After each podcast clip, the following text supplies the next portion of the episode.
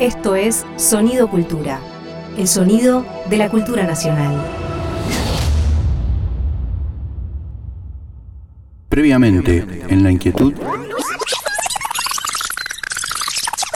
la idea de, esa imagen, justamente hoy vamos a hablar de, imágenes, de las fotos. ¿no? Fotografías. Previamente, en la inquietud. Acá estamos hablando con Luciana Leiras, que es integrante de Mafia, Movimiento Argentino de Fotógrafes Independientes Autoconvocades. ¿Cómo juega ahí, digamos, lo estético? ¿no? en la urgencia de, lo político. Hay una proliferación tan grande de, fotografías y de videos, de todo lo que pasa todo el tiempo, en el que si no tenés algún diferencial de calidad y y de modo de narrar, digo, nosotros tenemos la facilidad de ser nuestros editores, la facilidad, la suerte, a veces la tragedia.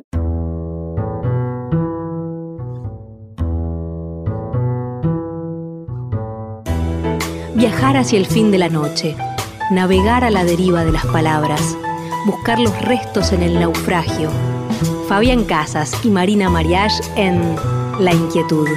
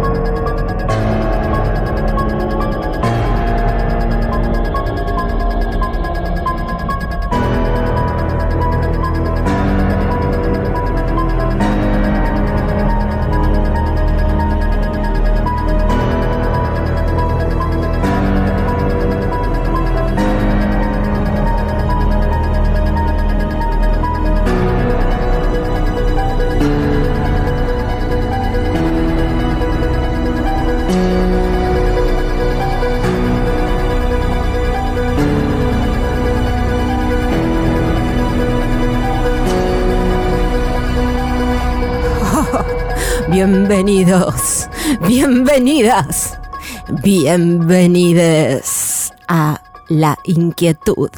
Buenas, Fabián Casas, ¿cómo estás? ¿Qué haces, Marina? ¿Cómo estás? Da, terror. Carpenter es un gran músico, ¿eh? Es un genio. Sí, hace poco vi un recital de él, lo vi por YouTube, vi, un tramo de un recital de. Antes de la pandemia, él estaba, tocaba la música que hacía para las películas en, eh, en, un recital en vivo en Barcelona y me, reimpactó. O sea, me, me, gusta mucho como director y me gusta mucho también la música que hace. A veces hace música muy, muy minimalista. Por ejemplo, me acuerdo la música de una, de una película que sucede en Marte, Fantasmas de Marte. hablamos de fantasmas, de terror. Se llama Fantasmas de Marte y eh, está básicamente la música está toda sostenida con el bajo. Y es, es impresionante el, lo que transmite, el temor que transmite, ¿no? Es impresionante. Este tema Halloween, de Halloween de, John Carpenter, es, claro, es como que ya te, te, da terror cuando lo empezás a escuchar. Y hay algo anticipatorio, ¿no? Es como tremendo. Eh, estoy segura que, bueno, soy medio payasa, seguro que si mis hijas escuchan eh, la voz que acabo de hacer, me dicen que les da cringe o vergüenza ajena, como se decía antes, pero pues, me divierte porque hay algo anticipatorio. Uno, me acuerdo de uno de los primeros cursos de guion que hice cuando era muy chiquita, creo que estaba en la primaria todavía, eh, había como esos cursos a contrapelo del horario escolar y una de las cosas que nos, una de las primeras clases de guion nos dijo el profesor, ¿cuál es la música que se escucha en una escena de terror cuando hay, por ejemplo, una plaza vacía y una hamaca vacía, por supuesto? Como eh, moviéndose. claro, moviéndose de adelante hacia atrás sola, con un vientito. ¿Qué es, ¿Cuál es la música que va en esa escena? Sí, lo, que me estás, lo que me estás diciendo me, acuerdo, por bueno, ejemplo... Pero respondeme. No, no sé qué música va. No, no, no me imaginaría, pero es una música de terror, claramente. Es música infantil. Infantil. infantil. Claro, como sería el fantasma. y ahí te Sería el fantasma del, sería el fantasma del, niño o niña que no se está macando. Claro, claro, como reemplazando esa ausencia, sí. Sí. No, sabes que me, me hiciste acordar porque hace poco, hace poco, no sé, ahora viste que pasó, el tiempo se acelera mucho. Hubo un caso en una plaza de un pueblo donde la gente iba porque se movía la hamaca. Se movía una hamaca sola, aparentemente sin, sin nadie que la moviera, y eso producía terror y también cierto tipo de veneración. Sí, eso Y- fue en Fermat, ¿no? Creo que, no estoy seguro, pero puede Ivana ser. ¿eh? Romero escribió un libro sobre Mirá, eso. sobre la hamaca que una son- gran mirá, escritora, Ivana mirá. Romero, sí. Lo- y la otra cosa que recuerdo es que, no sé si te pasó a vos, pero sí me pasó en pandemia volver a ver las películas de un genio para mí que es Stanley Kubrick. Y eh, me costó mucho ver El Resplandor, precisamente porque es una, es una película donde me parece que la música diegética que tiene está de alguna manera, te busca conducir el terror. Te exacerba el terror con los planos, por ejemplo, viste esos planos, viste que el- el, digamos, el Overlook, el hotel, que es el hotel donde suceden los hechos del resplandor. Hay un ensayo hermoso de Mark Fisher en, en su, en, en la trilogía de libros, no sé en cuál de los tres, creo que en el primero, de K-Punk, que publicó Caja Negra. Eh, Mark Fisher tiene un libro también que se llama Los fantasmas de mi vida, porque de alguna manera retoma todo lo que hizo Jacques Derrida con el tema de la jauntología, que es la idea de los fantasmas, ¿no? Del fantasma. Un fantasma recorre Europa cuando Derrida empieza a tomar el marxismo y empieza a hablarlo a través de lo- del fantasma, lo que no sucede o lo que no sucede completamente, pero que está instalado en tu vida y te, y te conduce, ¿no? Fisher hablaba sobre el Overlook y el hotel. Hay unas tomas, no sé si te acordás de la película, hay unas tomas largas donde se muestran los, ¿cómo se llama? Los, los pasillos del Overlook. Y noté ahora, cuando había visto no me había percatado tanto de eso, pero ahora sí estoy muy atento cuando la, cuando la música de alguna manera incide sobre el espectador.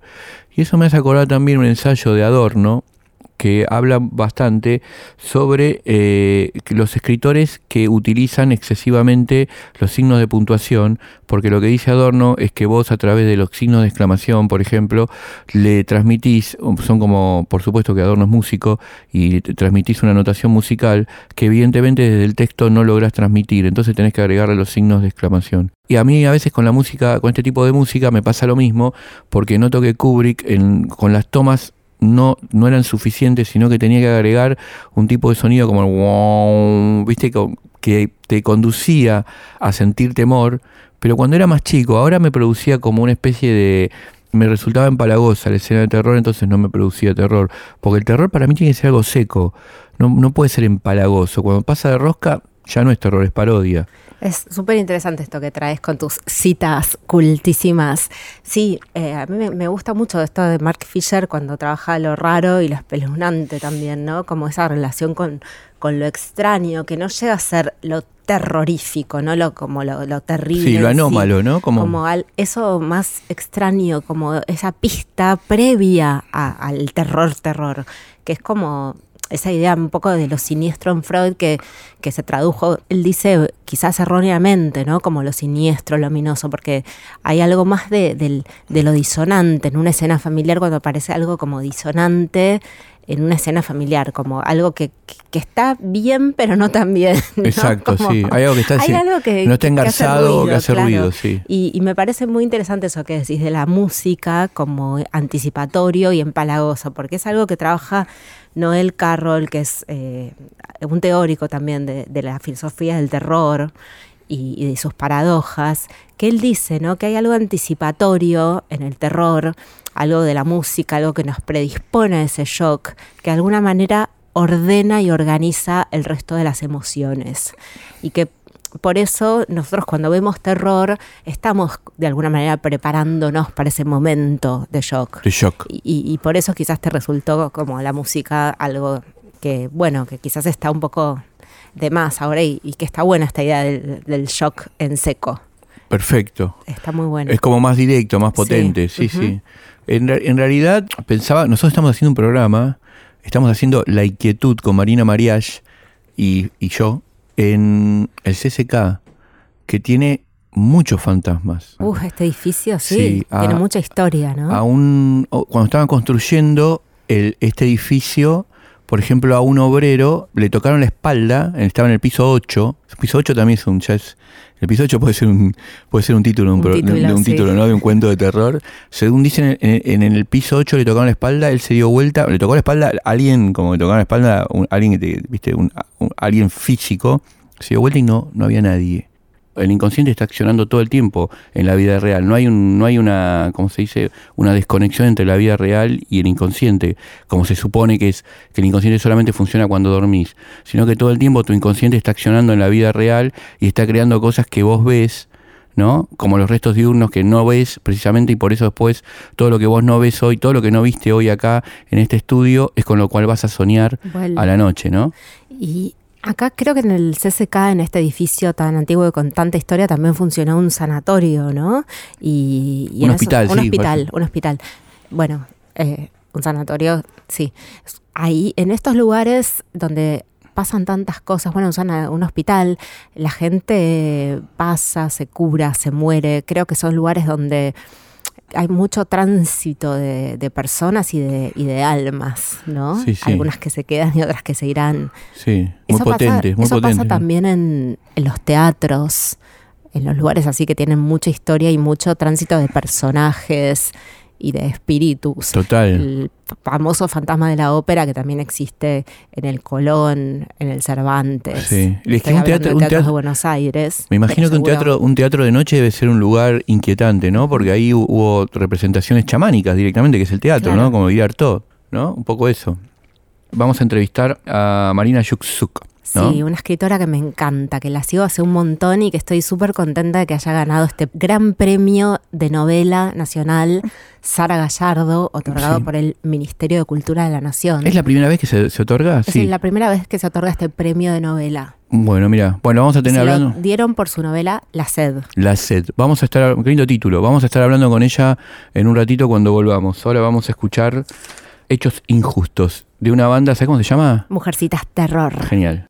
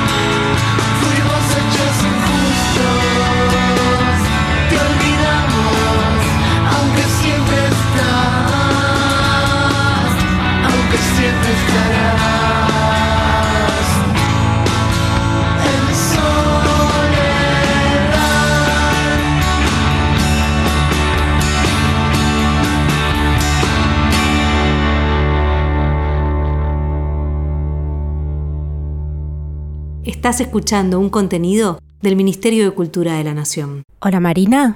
Sí, hola. Somos acá Marina Mariachi y Fabián Casas. ¿Qué haces Marina? ¿Cómo, estás? Chicos? Hola, bien, todo bien.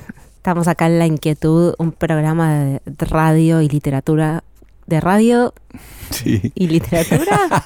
sí, es, es, lo que llaman un Fabio Postcats después. Eh, y cada programa tiene un tema que de alguna manera lo ordena, porque Marina y yo somos muy desordenados, entonces necesitamos un tema que nos ordene. Y el de hoy es el terror, ¿viste? Y la verdad que nos pusimos muy contentos. Yo había leído tu libro de poemas Madre Soltera, que la verdad me pareció muy potente, me encanta. Nos pusimos muy contentos que con la novedad de la noticia de que habías ganado el premio Sara Gallardo, ¿no? que es, la, el, creo que es el primer premio que se entrega con el nombre de esta escritora tan extraordinaria.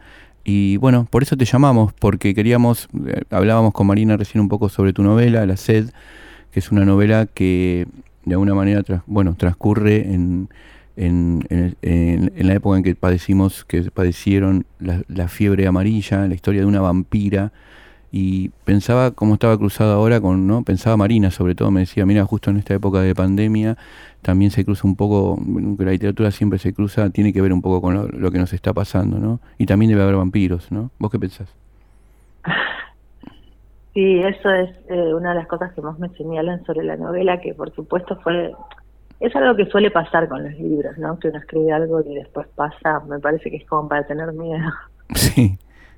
Es tu primer libro de terror, porque yo estaba pensando, eh, bueno, te vengo leyendo hace un montón, ya sabes, soy bastante fan tuya, lo voy a decir al aire, y, bueno, reconocida fan tuya, y, te va a ir a buscar y te va a matar, te va a traer una cama y te va a matar, Ay, No, ella ya sabe. Viste como la de. De Misery. De Misery. No, nada que Soy ver. Tu fan. Soy tu Soy fan. tu fan.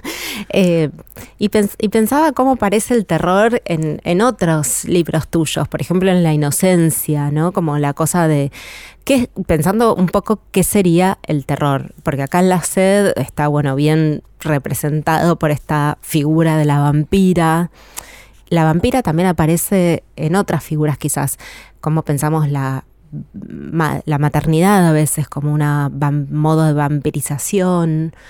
Sí, totalmente. O, también en la inocencia, perdóname, termino esto, eh, la idea de, por ejemplo, los, o lo sobrenatural, que también es una idea que me parece que sobrevuela la inocencia, una novela de Marina donde ella eh, habla de, su de la religión, de la, de, la, religión en su infancia. Perdón, discúlpame. Sí, no, lo que, lo que iba a decir es que ahora yo eh, encuentro dónde se está gestando esta novela, ¿no es cierto? Como pasa muchas veces cuando uno relee algunas cosas que escribió hace unos años y me parece que tiene que ver más eh, con, un tema que también está en la inocencia, que es a dónde termina la escritura del yo, digamos, y a dónde uno necesita empezar a recurrir a la ficción.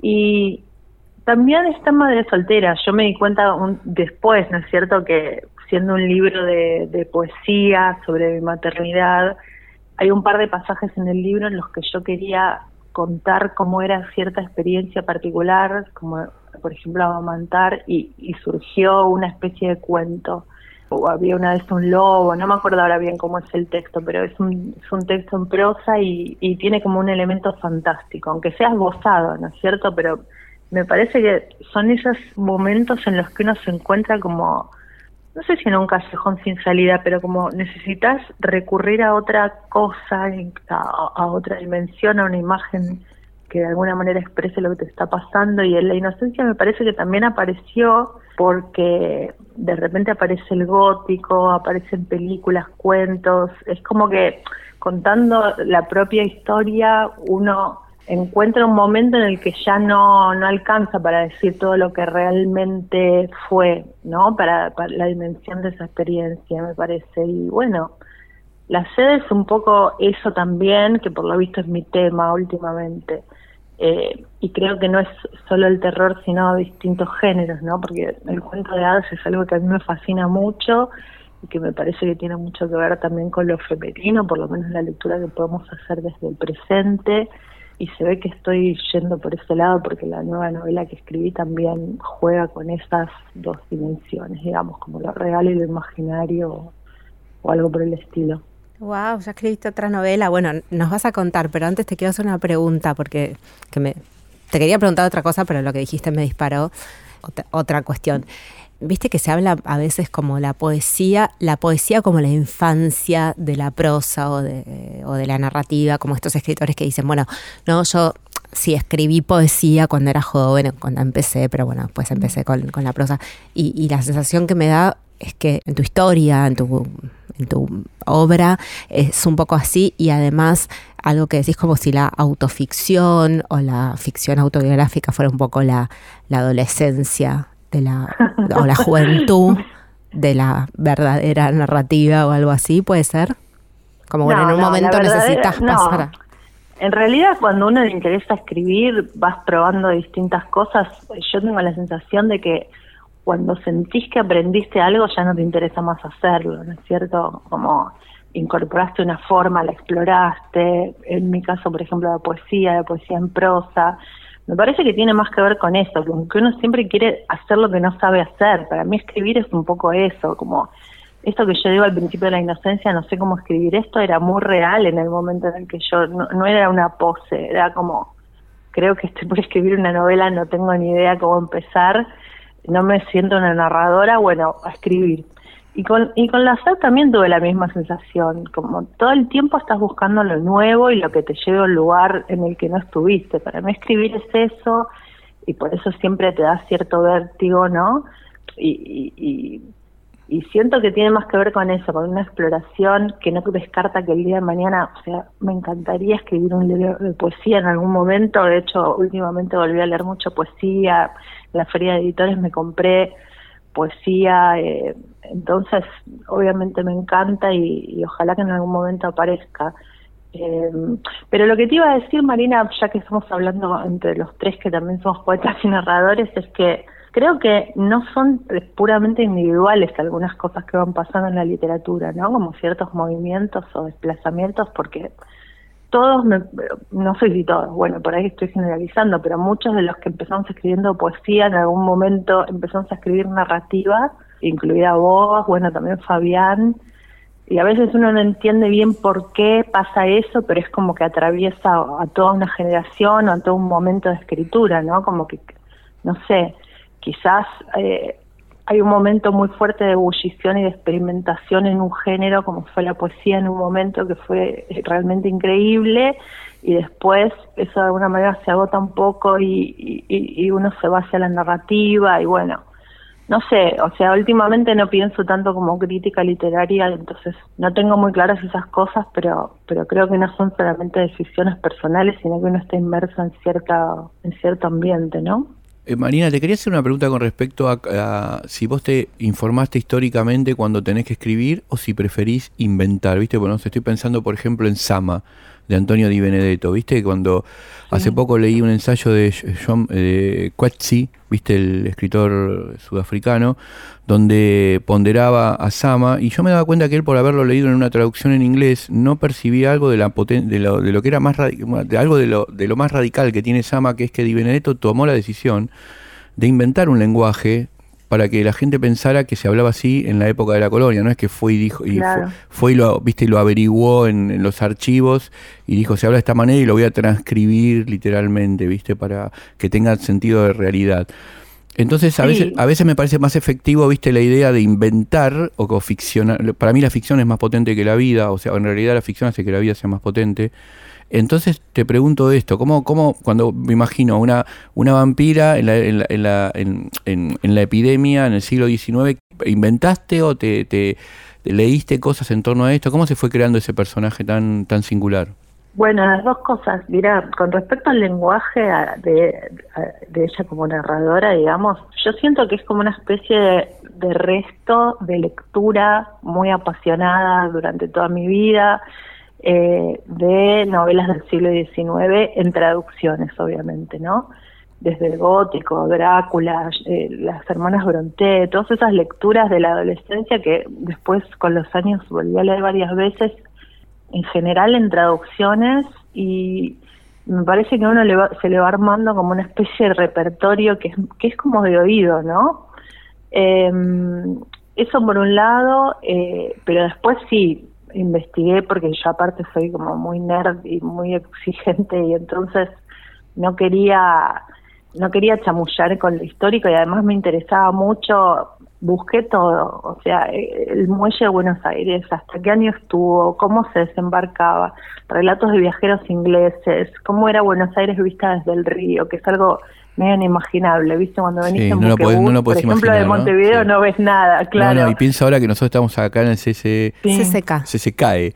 Y veo, cruzaba enfrente y estaba toda la la viste la ahí estaba el río no donde estábamos nosotros todo el río y toda la y la gente la, era es inimaginable todo eso. Tal cual. Y me, bueno después ya de fines del siglo XIX hay fotos muy buenas pero pero pero de décadas anteriores hay grabados testimonios. Sí leí bastante. También yo por mi carrera lo tenía leído a Cambaceres a Lucio de López eh, Eduarda Mancilla, volví a releer algunos de esos textos como para captar ciertos detalles, ¿no? La pesca de ciertas descripciones súper puntuales, cómo se llama la ropa, eh, cómo era caminar por la calle. Bueno, todo eso fue lindísimo, obviamente, pero además traté de ser precisa por una cuestión, primero que nada, como te digo, de nerd. eh, pero también porque me, me parece potente que la ficción tenga una base. Creo que a veces lo que te impacta de una ficción es que podría ser real. Eh, ¿Viste? Como que tenés que inventar algo que es totalmente disparatado, pero tiene que ser totalmente verosímil. Sí, eso es verdad. exacto, porque eso es lo, eso digamos que es lo más difícil. Yo pensaba que César Aira, por ejemplo, puede hacer hablar a los japoneses en una novela como nosotros veíamos la traducción de los japoneses en Sábado de Superacción, ¿viste? Que hablan con la L. Habla Velaz, maldito americano. Y vos a Aira le crees, eh, si te gusta, ¿no? O sea, si, si, si, te impacta, te hace creer ese verosímil. No necesariamente tiene que traducir, viste, el japonés o no traducirlo, ¿no? Puede hacer hasta una broma. ¿Cómo surgió la vampira? ¿Cómo, ¿Cuándo la viste por primera vez? ¿Cuándo dijiste, voy a, voy a escribir sobre esto? ¿Qué, qué, qué fue una persona de la vida real la que de alguna manera se trasladó a la ficción? No, en realidad, te digo la verdad, no me acuerdo mucho. Mira. Eh, sí, es raro. No sé cómo se me habrá ocurrido, pero ¿Por ahí la escribiste para el premio del Fondo Nacional de las Artes? No, porque... Era un chiste. Ah, no, no, no, fue antes, fue antes, fue antes. Eh, no, no, no. Me parece que la vampira en, en un primer momento tenía que ver con... Eh, hay algo que yo no quise resaltar mucho en la novela porque me aburren mucho los relatos de artistas y como hablar de arte y qué sé yo. Pero bueno, yo de alguna manera la siento como que ella es una artista y ella en algún momento lo dice porque ella inventa como puestas en escena, ¿no? Como de asesinatos, obviamente, pero, pero muy poéticas. Y, y hay algo de que, de que eso no conduce a ningún lado y nunca se va a terminar, pero ella es medio adicta a eso. Y, y yo sentía que había muchas cosas de mi relación con la literatura que se podían poner ahí bueno, qué sé yo, por eso en un momento también mira las estatuas, se, deslumbra con eso, ¿no? Se pregunta por lo, por lo que perdura, por lo que muere, qué sé yo, como preguntas muy de pasadas de moda, me parece, que sin embargo uno como escritor a veces se hace y que es un poco ridículo decirlas de una manera más directa, eso sentí, me parece. ¿No? Como hablar de la inmortalidad, de la posteridad, cosas por el estilo. Vinando todos tus libros, no, no, no podría encauzarte eh, como, bueno, sos una escritora de terror, ¿viste? Me parece que como que tomaste el género en este caso, pero me da la impresión de que, que, vas a ir hacia otros lugares. ¿Es así? Sí. ¿No? Sí, sí, voy a ir a otros lugares. De hecho, la próxima novela que creo que voy a escribir este verano quiero que tenga algo fantástico, pero me parece que Contaste algo, perdóname, eh, eh, contaste algo sobre la novela que estabas escribiendo, que escribiste, que iba hacia el mundo de las hadas. Me muero por saber. No, no, hadas no. Es de fantasmas. Ah, fantasmas, bueno. Eh, sí, porque viste que en la sede uno de los capítulos tiene un fantasma y me gustó tanto escribir ese capítulo. El fantasma es un personaje muy menor, es una niña que aparece en un momento, pero me di cuenta de que había algo ahí que quería seguir escribiendo que tiene más que ver con lo poético, ¿no? Como uno dice, ya probé la, la, la carnalidad del vampiro y los, la sangre y los colmillos, ahora quiero ir hacia un lugar del fantasma, de lo etéreo, de evanescente. Me parece que es más que querer contar historias o hablar de ciertos temas, va por ahí. Yo en ese sentido a veces pienso que te guía lo poético, digamos, ¿no? Por más que estés escribiendo novelas. Pero digo, si bien escribí distintas cosas, yo sí últimamente pienso que esa esa relación siempre difícil y contradictoria entre la, imaginación y la realidad me parece que está en mis libros de poesía también. Tengo varios poemas que recuerdo que hablan explícitamente de eso.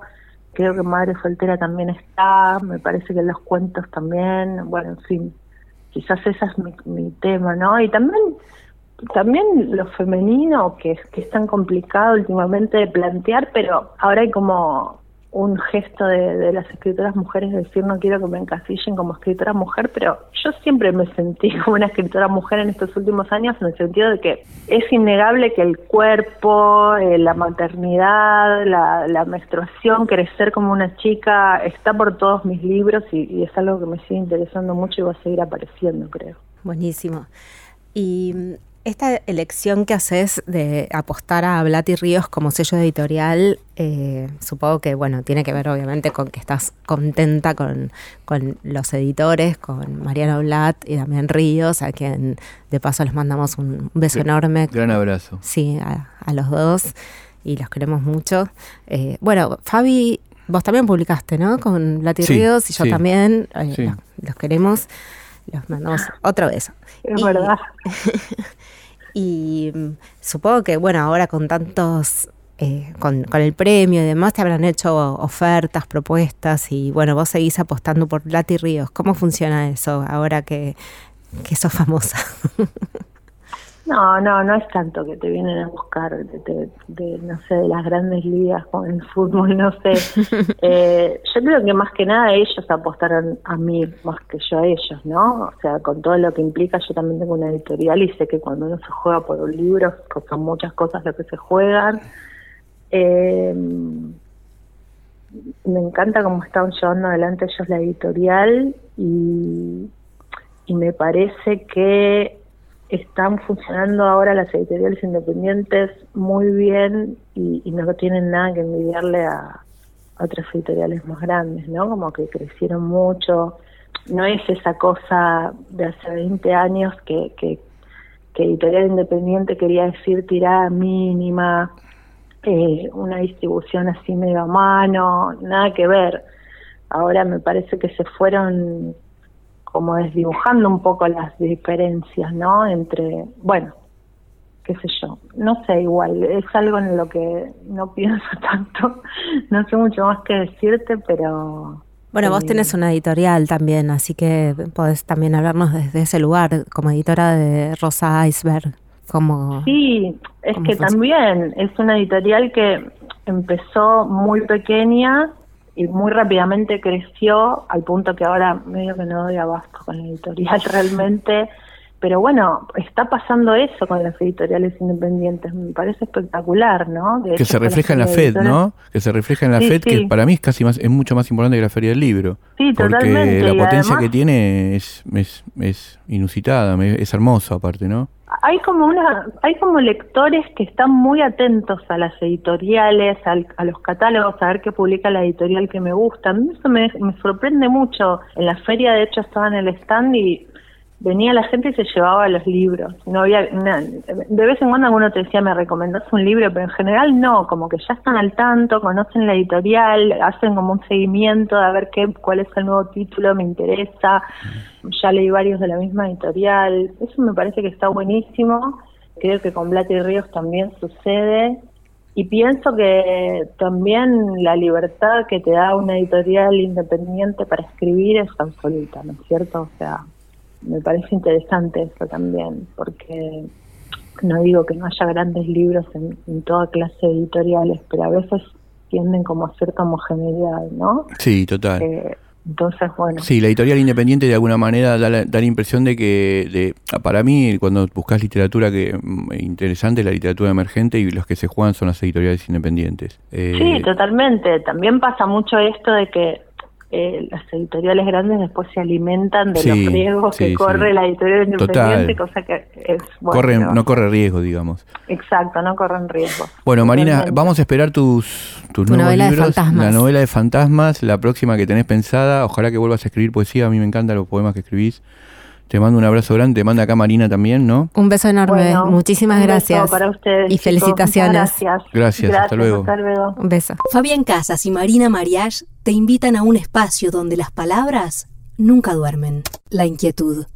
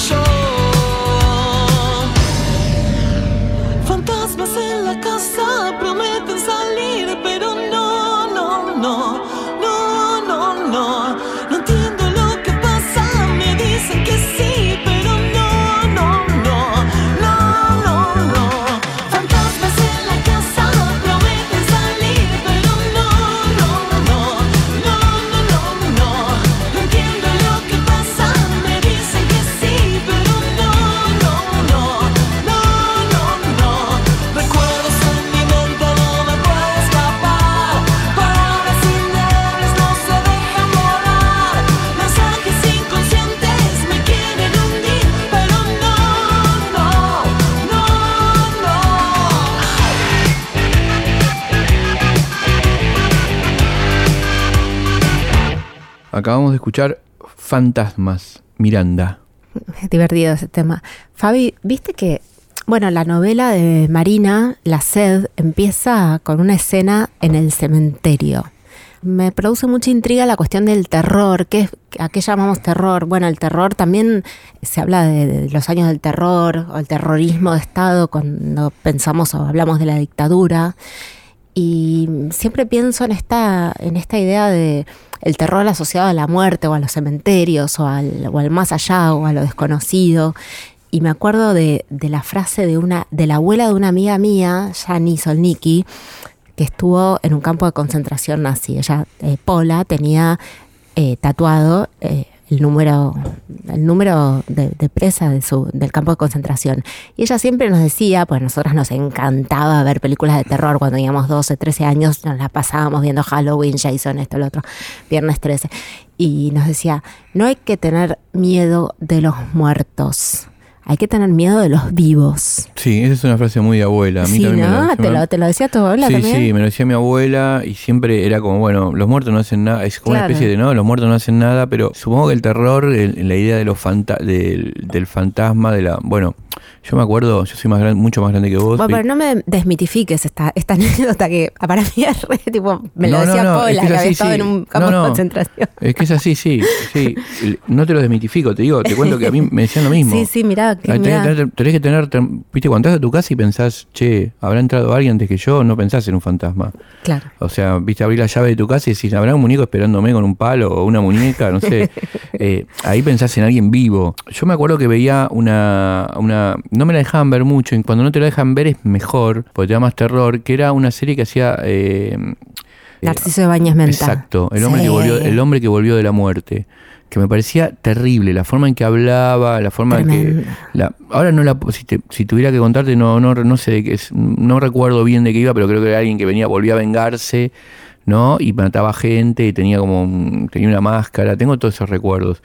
Pero me acuerdo que me producía mucho terror. Lo daban a la noche, ¿viste? Todo te Me quedabas. encantaba. Yo ahora no, la verdad que no soy consumidor de películas de terror porque no me producen miedo. Por ahí me produce miedo, me puede producir miedo alterar otro tipo de cosas, pero no el terror, ¿viste? El terror como medio que me, no sé, no, no, no, no es un género que a mí me interese básicamente, ¿viste? Inclusive de Stephen King me gustan más tanto las películas basadas en sus cuentos como sus libros que de alguna manera se, se corren un poco de, del género del terror, ¿viste? Sí, a mí lo que me pasa es que no me pongo a ver películas de terror porque mm, me, me sacuden, o sea, sí, me afectan las escenas, me, me sobresalto. Y trato de, de no proveerme de elementos o de artefactos como una película y demás que me sobresalten, porque la vida me da demasiados sobresaltos, me ha dado. Sí. Y me ha afectado, ta- me ha afectado demasiado la vida. Entonces, sí, lo real, trato digamos, lo de- real. Claro, sí, la vida en sí misma, Claro, la vida en sí el misma. tránsito eh, de los Sí, años. sí, sí. Entonces trato de proveerme de cosas que, bueno, me puedan sacudir un poco emocionalmente, por supuesto, pues si no sé ningún embole. Sí, sí, como sí. la literatura que me interesa, sí me sacude, me inquieta, como siempre decimos, la inquietud. es la inquietud. la inquietud estamos inquietos. Pero, pero no tanto como un salto, un grito. Entonces, bueno, sí, sí, no, no tampoco consumo. Pensaba también a veces qué cosas te dan miedo, viste, a la noche. Si es en realidad la noche es el porque por lo general uno piensa, bueno, sí, la noche es el lugar donde se suceden los- lo- las cosas que te dan miedo, pero a veces puede ser la mañana, viste, puede ser, eh, por ahí la angustia es un- más un, no sé, la angustia es alguien que te visita más de mañana, a veces inclusive la angustia te despierta cuando estás durmiendo para que te levantes. Eh, y por ahí el terror sucede más a la noche cuando uno, eh, cuando llega a la oscuridad, porque yo pienso que debe tener también una relación atávica con, ¿no? Pi- Pienso que lo que primó básicamente en nuestra especie fue el terror, el terror que no te cayeran los animales depredadores encima, que no venga la gente de otras tribus, el terror de quedarte sin comida, por eso empezaste a moverte, fuiste nómade, ¿no? El terror a, no entender qué era lo que pasaba en el cielo, cuáles eran, qué, qué hacían, quién era el que mandaba esas cosas en la naturaleza. Creo que básicamente lo que nos forma y lo que terminamos formando familias y todo es por el terror. Y el órgano que nos instalaron en, en nuestro cuerpo, el órgano que nos produce temor y ese que nos hace fallar es el cerebro y no el corazón. Porque si la glándula del terror está instalada en el cerebro, claramente, y no en el corazón. Por eso, digamos, los, los maestros budistas lo que intentan hacer, estoy pensando más que en un maestro budista, estoy pensando en Krishnamurti, que es una especie de, de outsider dentro del, del budismo, pero que para mí es lo más cercano que tenemos para entender quién fue, a grandes rasgos, una especie de Jesús político, un Jesús real, eh, que para mí fue Krishnamurti. Él decía mucho que no, la meditación no existe como tal, como que vos podés meditar y tener la, la mente como la tapa del álbum blanco. En realidad, todo el tiempo estamos atravesados, todo el tiempo de nuestra vida, ahora yo hablando con vos, en cualquier momento en el ascensor, cuando te levantás, por monos de humo, ¿viste? Los monos de humo son los pensamientos que te aniquilan, que construyen tu día, ¿no? Y que te vuelven un esclavo. Y Krishnamurti decía, no se puede evitar eso, no lo puedes evitar, lo que puedes hacer sí es que duren poco, ¿viste? Que pasen por tu mente y dejarlos pasar, si le dale, pasa, pasa, pasa, hacer circular los monos de humo y tratar de que la mente pueda, dentro de lo posible, estar en un estado de quietud, que es lo contrario al estado del terror, porque pienso yo, ¿no? Me hago cargo yo solo, por esto digo, pero muchísimas de las cosas que hice en mi vida estuvieron inspiradas en el terror, y es más lindo est- estar inspirados en el amor, en, en otras cosas, ¿no? Y como tratar de convertir el dolor en aventura. Sí, después están como todos los topos del, del, del género, como el gato negro, la escalera embrujada, la casa embrujada, los fantasmas, las tumbas abiertas, los vampiros, qué sé yo, no sé, yo la verdad es que ¿no? sí, sí, sí. ¿Querés que cerremos el programa con, con un poema? Dale, mira. Ah, ¿Existen los poemas de terror? Mira, sabes que no había pensado cuando me lo dijiste hoy antes cuando estábamos charlando, no recuerdo poemas de terror, ¿viste? No no recuerdo poemas, deben existir porque en el mundo existe todo. No no no recuerdo poemas de terror, ¿viste? Como vos decís, bueno, si hubo un poema que me produjo miedo o que me generó terror. Por ahí hay un poema, recordé vagamente un poema de Philip Larkin que le escribió antes de morir que me produjo mucho desasosiego, pero no sé si terror, pero estaba relacionado con la idea de que él reconocía por primera vez que era algo inminente y que iba a pasar, y que eso sí iba a pasar, que era su muerte personal. Claro, o el de Yates que dice Stop all the clocks, ¿no? Sí, Como de- total. Pero eso es claro, porque tienen que ver con la muerte. Con la muerte, no, no con algo es que te mucha produzca... tristeza, una tristeza muy profunda, me parece. No sé si Sí. es exactamente el terror. No, yo creo que no. Gato Negro tengo acá, de, de Rilke, ¿viste? Un fantasma, aunque invisible, todavía es como un lugar donde tu vista puede tocar, haciendo eco. Pero aquí, dentro de esta piel negra y espesa, tu mirada más fuerte será absorbida y desaparecerá por completo. Al igual que un loco loco, cuando nada más puede aliviarlo, se lanza a su oscura noche, aullando, golpea la pared acolchada y siente que la rabia es absorbida y pacificada. Parece esconder todas las miradas que alguna vez han caído en ella, para que, como una audiencia, pueda mirarlas amenazadoras y hoscas, acurrucarse para acostarse con ellas, pero de repente, como si hubiera despertado, vuelve su rostro hacia el tuyo, con un susto te ves pequeña, dentro del ámbar dorado de sus globos oculares, suspendidos como una mosca prehistórica. Rilke, tipo que vivía en castillos. Así que debería, vivía de, fue un maestro para vivir de la caridad. Viste, la gente lo ayudaba, ¿no? Creo que, creo que tuvo una muerte eh, muy singular, porque me parece, si me puedo equivocar y bueno, que los oyentes llamen y me, Sí, pero no, no vamos a atender igual porque esto es un podcast, pero digo, creo que murió como, se le armó una septicemia, se produjo una septicemia, como le pasó a Borges, el, Borges se salvó, pero Rilke se pinchó con un, con el, con el, ¿cómo se dice? Con el, ay, con el tallo de una rosa que tiene espinas.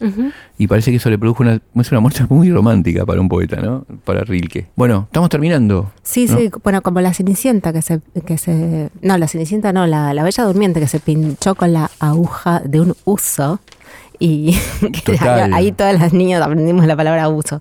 Vos hablabas de tu abuela, que decías que te- vos me dijiste recién La abuela de una amiga. Ah, la abuela de una amiga, Sí. bueno, que te decía que hay que preocuparse de los vivos eh, y Hay no que tener los- miedo de los- de a los vivos, no a los muertos. Es sí. un- buen- una gran frase. Eh, vamos a escuchar ahora para terminar el programa El terror de la abuela de Soluna. Sí. ¿Eh? ¿Qué te parece? Me parece bárbaro. Hace un rato escuchamos Fantasmas, ¿no? Sí, de, Miranda. Sí, y ahora El terror de la abuela interpretado por Juan Carlos Baglietto. Buenísimo. Nos vemos. Chao, Fabi. Chao, hasta luego, Mar.